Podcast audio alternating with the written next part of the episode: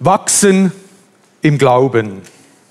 Wachsen im Glauben, das wünschen sich die meisten von uns. Im Vertrauen zunehmen. Wachsen im Glauben. Neues entdecken heißt wachsen im Glauben. Doch Neues entdecken löst nicht selten Angst aus.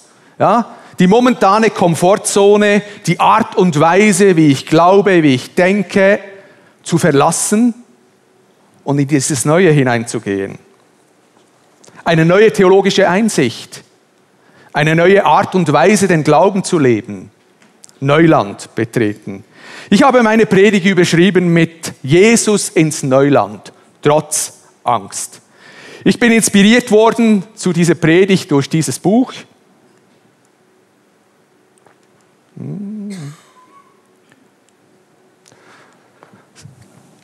Durch dieses Buch ist gut, wenn man die Dinge noch physisch dabei hat, oder? Ja, durch dieses Buch, das hat Andreas Poppart geschrieben von Campus für Christus. Neuländisch heißt dieses Buch.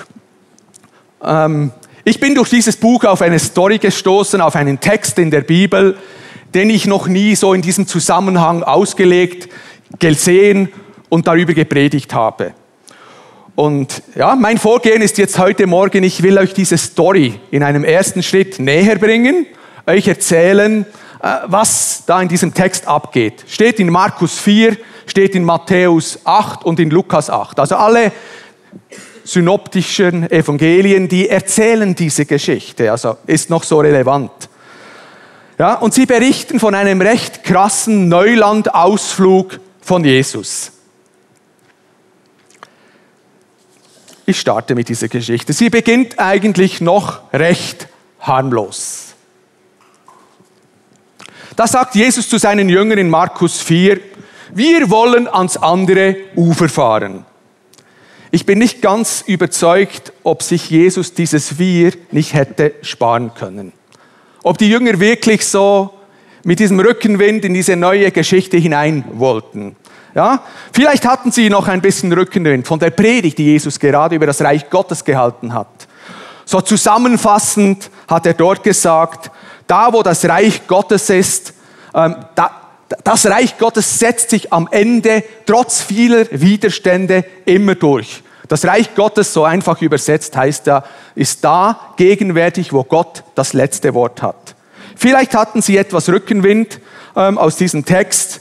Der war Ihnen, das war Ihnen ja so jetzt gerade zugepredigt worden. Aber Sie hatten auch so vor den Augen, was sie auf der anderen Seite des Ufers erwartet. Sie standen da am See Genezareth, das ist da der See Genezareth, der ihr hinter mir seht. Sie standen da an diesem Ufer und sie wussten genau, was auf der anderen Seite die normale Realität war. Ich fasse dies jetzt zusammen, wie das sind, die Evangelisten uns näher bringen. Die Reise geht auf die andere Seite in die sogenannte Dekapolis, das Zehnstädtegebiet. Das ist ein heidnisches Gebiet.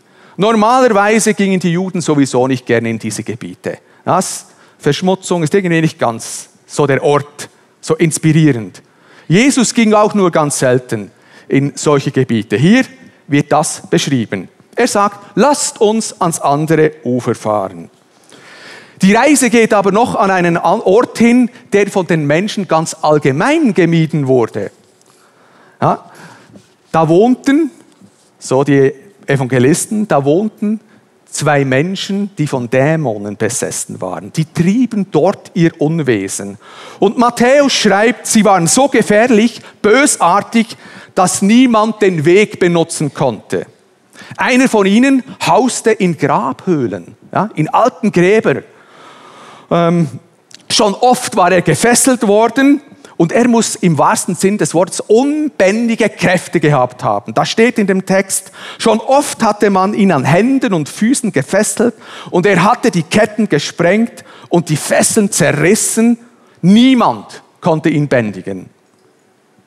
Kleider hatte er schon lange keine mehr an. Aus Schweizerdeutsch würde man sagen, Viertel Blut treibt er sein Unwesen. Also nackig springt er durch die Gegend. Ja, so eine Gestalt. Wir wollen ans andere Ufer fahren. Tag und Nacht umherziehen steht dort ähm, in den Hügeln und Bergen. Kein Wunder. Diese Gegend wurde gemieden.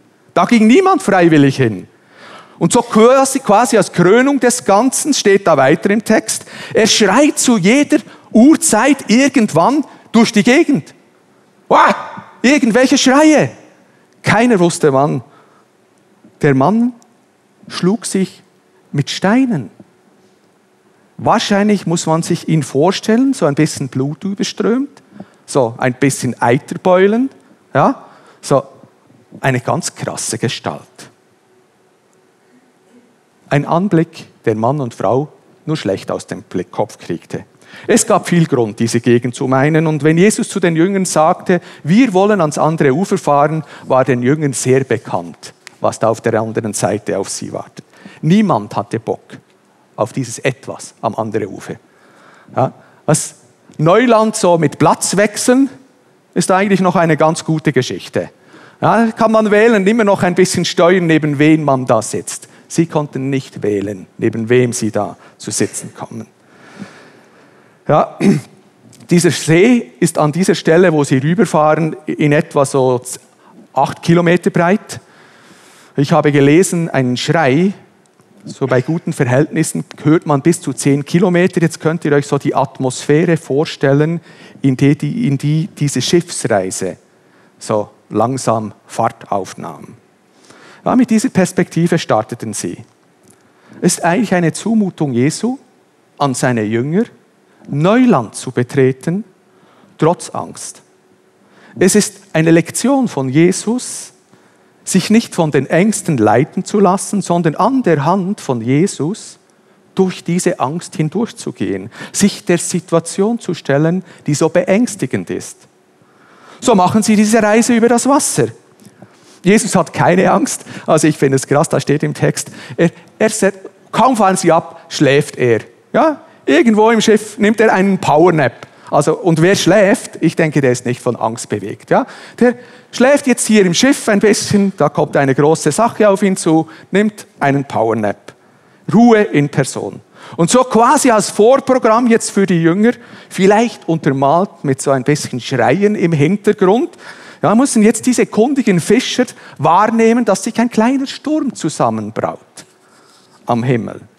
Und tatsächlich, sie geraten nicht nur in einen kleinen Sturm, sondern in einen heftigen Sturm. Und der sie um sie ihr Leben fürchten lässt. Und im damaligen Kontext so ein Sturm, der wurde nicht von Jörg Kachelmann gedeutet, so im Sinne jetzt das und dies und jenes, was jetzt alles so geschieht, sondern die hatten auch ihre Deutungsmuster, was das bedeutet. Und ihre Deutung ging so in diese Richtung, die Götter des heidnischen Gebietes wehren sich mit Händen und Füßen. Oder die Mächte der Unterwelt sind aufgeschreckt und reagieren nun mit Sturm. Das war die gängige Bedeutung für so einen Sturm. Kein Wunder, dass sie Todesangst haben. Sie wecken Jesus. Und so wahrscheinlich denken sie jetzt so à la Jona-Geschichte, oder jetzt wird Jesus, wenn er, wenn er nun betet, könnte es sein, dass dieser Sturm ja, ein Ende hat. Jesus betet nicht. Er befiehlt dem Sturm ganz direkt, sei still. Schweig. Dem Sturm geht sozusagen die Luft aus. Es muss einer dieser Momente sein, wo alles sehr still wird und Ehrfurcht im Raum, im Schiff total greifbar ist. Und in diese Stille hinein sagt jetzt Jesus, habt ihr noch keinen Glauben? Glaubt ihr noch immer nicht, dass ich mich um euch kümmere? Bin ich eigentlich für euch nicht vertrauenswürdig? Lasst ihr euch durch die Sorge, die Angst über den Sturm das Vertrauen in mich rauben?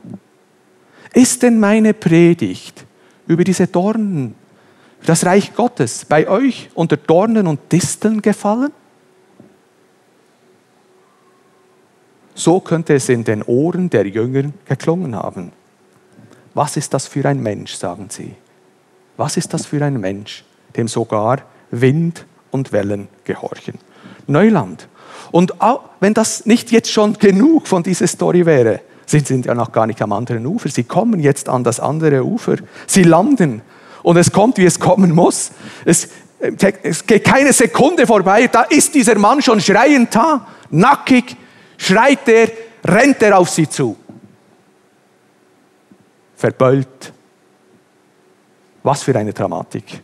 Ich denke mir so, die robusten Fischer haben jetzt so gerade wieder etwas Fahrt gekriegt, so von dieser Fahrt, ja. Und jetzt gerade diese Situation. Schrecklich. Ja, in dieser Situation singen wohl die meisten nicht mehr so, du führst uns so wunderbare Wege. Ähm, vielleicht eher, ah, eigentlich verstehe ich nicht ganz warum, so in dieser Art und Weise.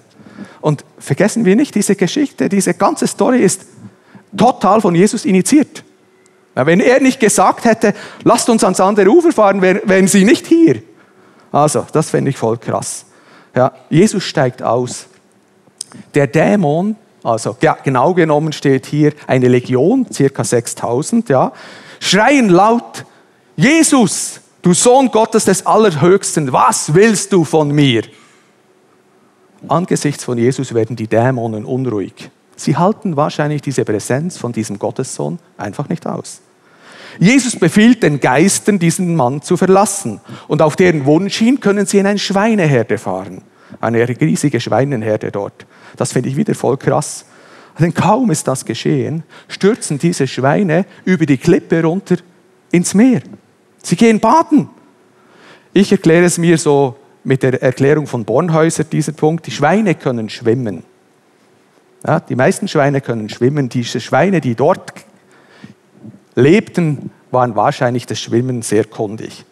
Wenn da steht, sie ertranken im Meer, würde ich das so deuten, die Dämonen ertranken im Meer, nicht die Schweine. Ja. Die Jünger können jetzt fürs erste einmal aufschnaufen. Der Spuk der letzten Stunden ist vorbei. Die herbeigeeilten Menschen trauen ihren Augen nicht. Der Mann, der diese Gegend tyrannisiert hat, über Jahre Ketten gesprengt hat, sitzt jetzt da gemütlich bei Jesus, schön gekleidet und bei Verstand. Zack. Die Leute der Umgebung, da steht, da fürchteten sie sich. Und als sie von den Augenzeugen behört, hörten, was alles abgegangen ist, baten sie Jesus, du Jesus, geh doch wieder. Ja, ist uns ein wenig ungeheuerlich. Wenn du wieder abreisen würdest, könnten wir vielleicht wieder weitermachen wie vorher. Jesus lässt sich bitten, er steigt ins Boot. Ob die Jünger überhaupt je einmal ausgestiegen ist, dazu sagt der Text nichts. Ich könnte mir gut vorstellen, dass die noch längere Zeit dort im Boot geblieben sind. Jesus ist ausgestiegen. Von den Jüngern steht da nichts. Ja? Ähm, und dem Geheilten gibt Jesus jetzt die Aufgabe, geh nach Hause, berichte deiner Familie. Und der Mann verkündet jetzt in der ganzen Region, was Jesus für ihn getan hat. Und alle staunten. Das ist die Story mit Jesus ins Neuland. Neuland entdecken trotz Angst. Wenn Markus, Matthäus und Lukas so eine Geschichte aufschreiben, dann schreiben sie das auf, um so eine gewisse Jüngerlektionen mitzuteilen. Und ich versuche jetzt so drei Jüngerlektionen aus diesem Text heraus zu abstrahieren. Die erste Jüngerlektion, Neuland entdecken, angstfreie Zone. Habt ihr noch kein Vertrauen? In dieser Geschichte haben alle Protagonisten Angst. Die Jünger, die Dämonen, die Schweinehirten, die Bewohner der Dekapolis. Alle haben Angst. Angst ist eine wichtige Emotion. Sie richtet unsere Aufmerksamkeit auf etwas, das uns sehr beschäftigt und potenziell eine Gefahr sein könnte.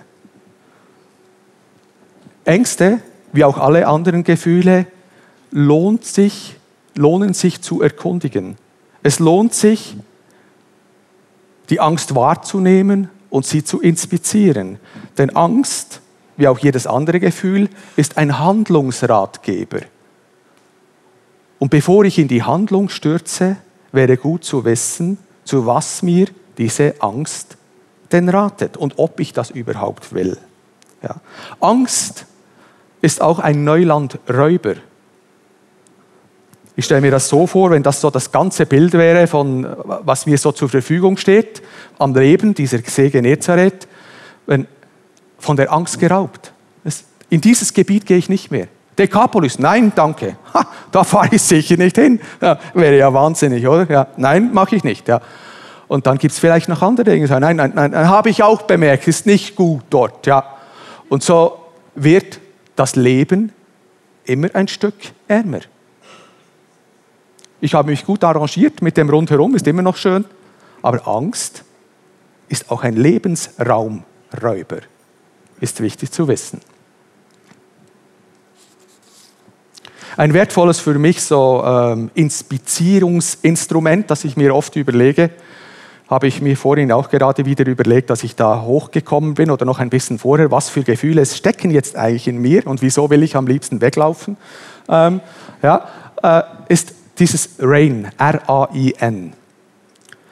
Ähm, zuerst geht es darum, zu realisieren, was ist eigentlich das Gefühl, das mich jetzt momentan gerade zu einer Handlung leiten will. Realisieren, hinschauen, nicht wegschauen, hinschauen. Der zweite Schritt ist akzeptieren. Ja? Ich habe jetzt Angst. Ist kein Problem. Ähm, ich sage da immer wieder, willkommen heißen als ein Gast. Vielleicht nicht so ein als ein gern gesehener Gast, aber dieser Gast ist ja oft schon bekannt. Ah, wo mich Ängste ähm, leiten, das, meistens ist das nicht das erste Mal. Ich sage, hallo, bist du wieder da? Ja? Dich kenne ich doch schon. Du bist aber nur ein Gast. Wichtig ist, willkommen heißen. Was wäre ein Gast in einem Haus, wo man so tut, als wäre er nicht da, ich denke, das sind schwierige Gäste.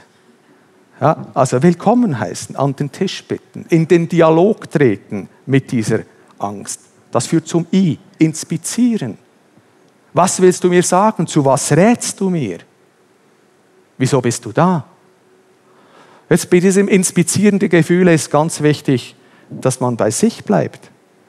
Nicht wegen diesem oder jenem oder weil Jesus gesagt hat, wir wollen ans andere Ufer fahren. Jesus ist schuld, ja. Darum bin ich jetzt in dieser Scheiße. Ja, also nein, bei mir bleiben. Was hat es mit mir zu tun? Ein guter Freund von mir sagte jeweils, in einem guten Moment, zu einem guten Zeitpunkt, kannst du einen Menschen verändern. Dich selber. In einem guten Moment, zu einem guten Zeitpunkt kannst du einen Menschen verändern. Dich selber. Und N steht für nicht identifizieren. Ich bin nicht das, dieses Gefühl. Ich habe dieses Gefühl. Aber ich darf auch Herr sein von diesen Gefühlen. Gefühle sind Handlungsanweiser. Und wir sind gut beraten, diese Gefühle mit Jesus zu reinen. R-A-I-N. Weil Angst verleitet dich. Ich schreibe, lese einen Ausschnitt aus diesem Buch, das ich euch sehr empfehlen würde. Ja? Angst verleitet dich immer wieder zu Entscheidungen, die ungut sind und dich im Leben falsche Abzweigungen nehmen lässt. Angst ist der Grund, warum du mit deinen Zweifeln, deinen Gefühlen und Gedanken nur ganz heimlich im Versteckten ringst, anstatt sie mit deinem Partner, deinen Freunden zu teilen. Angst ist der Grund, warum du wie ein gejagtes Tier viel zu viel arbeitest Warum du dich immer wieder an irgendwelche Menschen bindest oder genau eben nicht. Warum du Nein sagst oder ständig Ja. Und warum du bei manchen Themen der Unwahrheit näher bist als der Wahrheit. Massive Bereiche unserer Gesellschaft sind angstgeprägt, durchdrungen wie ein vollgezogener Schwamm. Und es quillt aus allen Ecken und Ritzen. Nur einer in dieser Story hat keine Angst, Jesus. Sein Powernap ist ein starkes Indiz dafür. Bei Jesus flieht die Angst. Corrie ten Boom, die vor den Nazis Juden versteckt hat, ich denke, sie wusste sehr genau, was Angst ist. Sie hat einmal gesagt, Mut ist die Angst, die gebetet hat. Mit Jesus über die Ängste zu reden, ist angesagt. Angst ist normal. Ja, Jesus sagt, in der Welt habt ihr Angst. Kein Problem.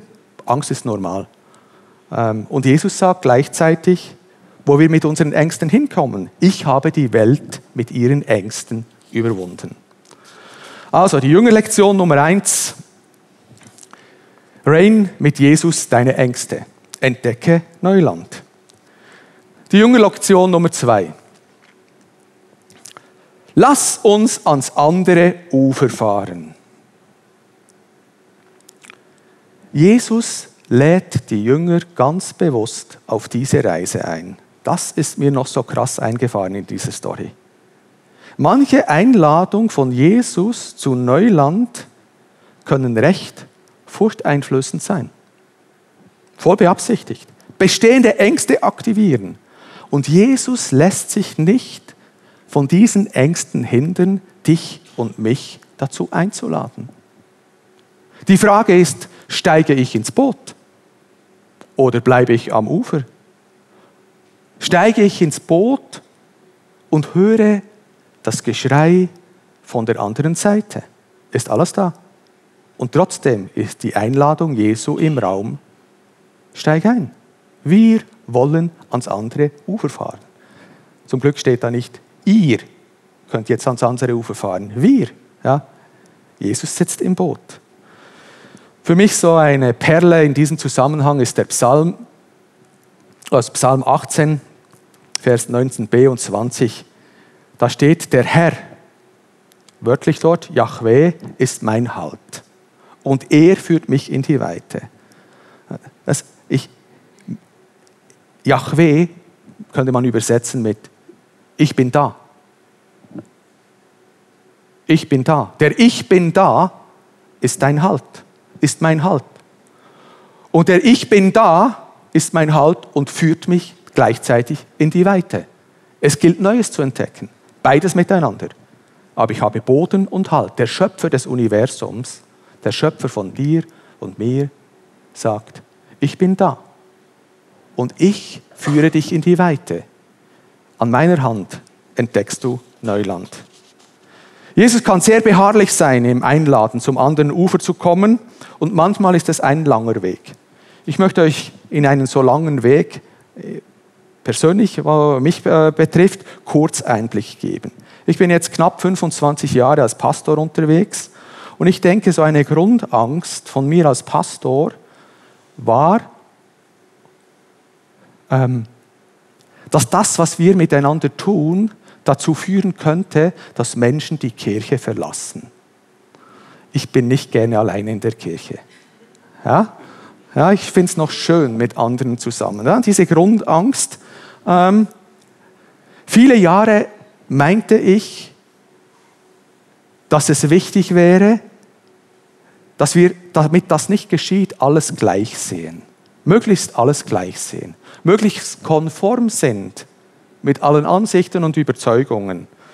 Ähm, dieser Konformitätsdruck, habe ich dann später bemerkt, der wurde mir so quasi in die kirchliche Wiege gelegt. So bin ich geprägt. Ähm, habe das lange gar nicht bemerkt. Dass die Vielfalt, die Verschiedenheit von Gott explizit gewollt ist, ähm, und dass das natürlicherweise Konflikte, löse, Konflikte auslöst, das war mir so in der Theorie schon bekannt, ja, aber so richtig ein Ja dazu hatte ich nicht. Ich meinte wirklich, dass wir vielleicht als Leitung oder vielleicht sogar ich dazu zu sorgen habe, dass wir die richtige Theologie haben. Ja, dass hier alles richtig abläuft. Ein Megakrampf. Und letztlich ein Stück von der Angst getrieben, verlassen zu werden. Eine richtige Erkenntnis in den letzten Jahren habe ich da diesen Frühling für mich so aufgeschrieben.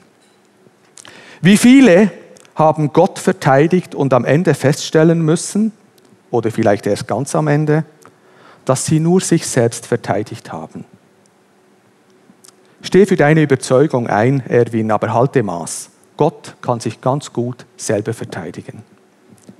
In mir ist die Überzeugung gewachsen, dass die Gemeinde sicher nicht der Ort ist, wo alle und alles konform miteinander sein müssen, sondern die Gemeinde ist der Ort, wo unser Gott deutlich machen will, in einer Welt, die sich beißt und frisst, wie unterschiedliche Menschen mit unterschiedlichen Glaubensüberzeugungen und unterschiedlichen Vorlieben, wie sie diesen Glauben miteinander leben, gemeinsam durch den Geist in der Liebe verbunden, einladend anfassbar für ihr Umfeld ein Miteinanderleben, das wirklich inspirierend ist. Nicht indem wir alle konform sind, sondern mit unseren Unterschieden in einer Art und Weise umgehen und uns nicht beißen und fressen wie die ganze Welt. Und das finde ich eine Mega-Vision. Und für die setze ich mich gerne ein. Diese Erkenntnis hat mir die Freiheit gebracht, zu sagen, was ich denke ähm, und wie ich bin. Gott ist mein Halt und er führt mich in die Weite und er ist gut in der Lage zu schauen, dafür zu sorgen, dass diese Weite nicht Gottes Ferne bedeutet. Und wenn ich vielleicht mich, meine Theologie sich auch an manchen Orten ändert, ändert sich Theos sicher nicht. Nur meine Theologie. Theos ist und bleibt der gleiche. Yahweh will uns Halt geben und in die Weite führen. Beides, davon bin ich begeistert. Die Jüngerlektion 2, zu welchem dich ängstigenden Ufer ruft dich Jesus? Steig ins Boot. Er ist dein Halt und er führt dich in die Weite. Die letzte Jüngerlektion. Nach der Angst ist vor der Angst. Ja, die Jünger werden von Furcht gepackt, nachdem Jesus den Sturm gestellt hat. Die Bewohner der Dekapolis, die werden von Furcht gepackt, dass sie das Ganze mitbekommen haben und sagen, Jesus, geh doch wieder nach Hause. Ja. Die neue Realität, die Jesus geschaffen hat, durch das Überwinden der Angst, war wiederum angsteinflößend. Sie war noch nicht Komfortzone ist immer noch Wachstumszone. Angst ist noch gegenwärtig. Die Bewohner der Dekapolis waren nicht bereit, sich darauf einzulassen. Ihnen wäre wohl lieb gewesen, Jesus hätte den Geheilten auch noch gerade mitgenommen. Ja, ich denke aber, Jesus, das ist genau die Zumutung Jesus, der hat ihn extra dort gelassen. Die Herausforderung, diesem Mann immer wieder zu begegnen, ist das fleischgewordene Evangelium das er dort verkündete. Nach der Angst ist manchmal vor der Angst. Wir haben auch manchmal mehr Angst vor dem Neuland oder in dem Neuland zu leben, das Gott uns anbietet, als dann wieder in das alte, uns zwar ein bisschen behinderten Muster zurückzukehren. Lieber die bekannte Insel weiter bewohnen, als diese unbekannte Insel zu erforschen So im Sinne von, Gott, ich gebe dir mein Leben. Aber diese Angst, inklusive ihrer Handlungsimpulse, die behalte ich. Habe mich so gut daran gewöhnt. Ja, ist mir bekannt. Das Neue, ich kann es riechen, es duftet mir entgegen, macht mir trotzdem Angst. Ich meine, viele, viele, viele Geschichten, vielleicht fast die ganze, alle Geschichten des Alten und des Neuen Testamentes haben einen einzigen Schrei. Ich bin vertrauenswürdig. Vertraust du mir? Spricht Gott uns da immer wieder ins Herz. Ich bin vertrauenswürdig. Vertraust du mir? Fällt dieses Wort, wie Jesus das gesagt hat, auf guten Boden, auf den Weg oder zwischen Dornen und Disteln? Wie ist der Boden bei mir beschaffen, bei dir beschaffen? Das ist die dritte Jüngerlektion.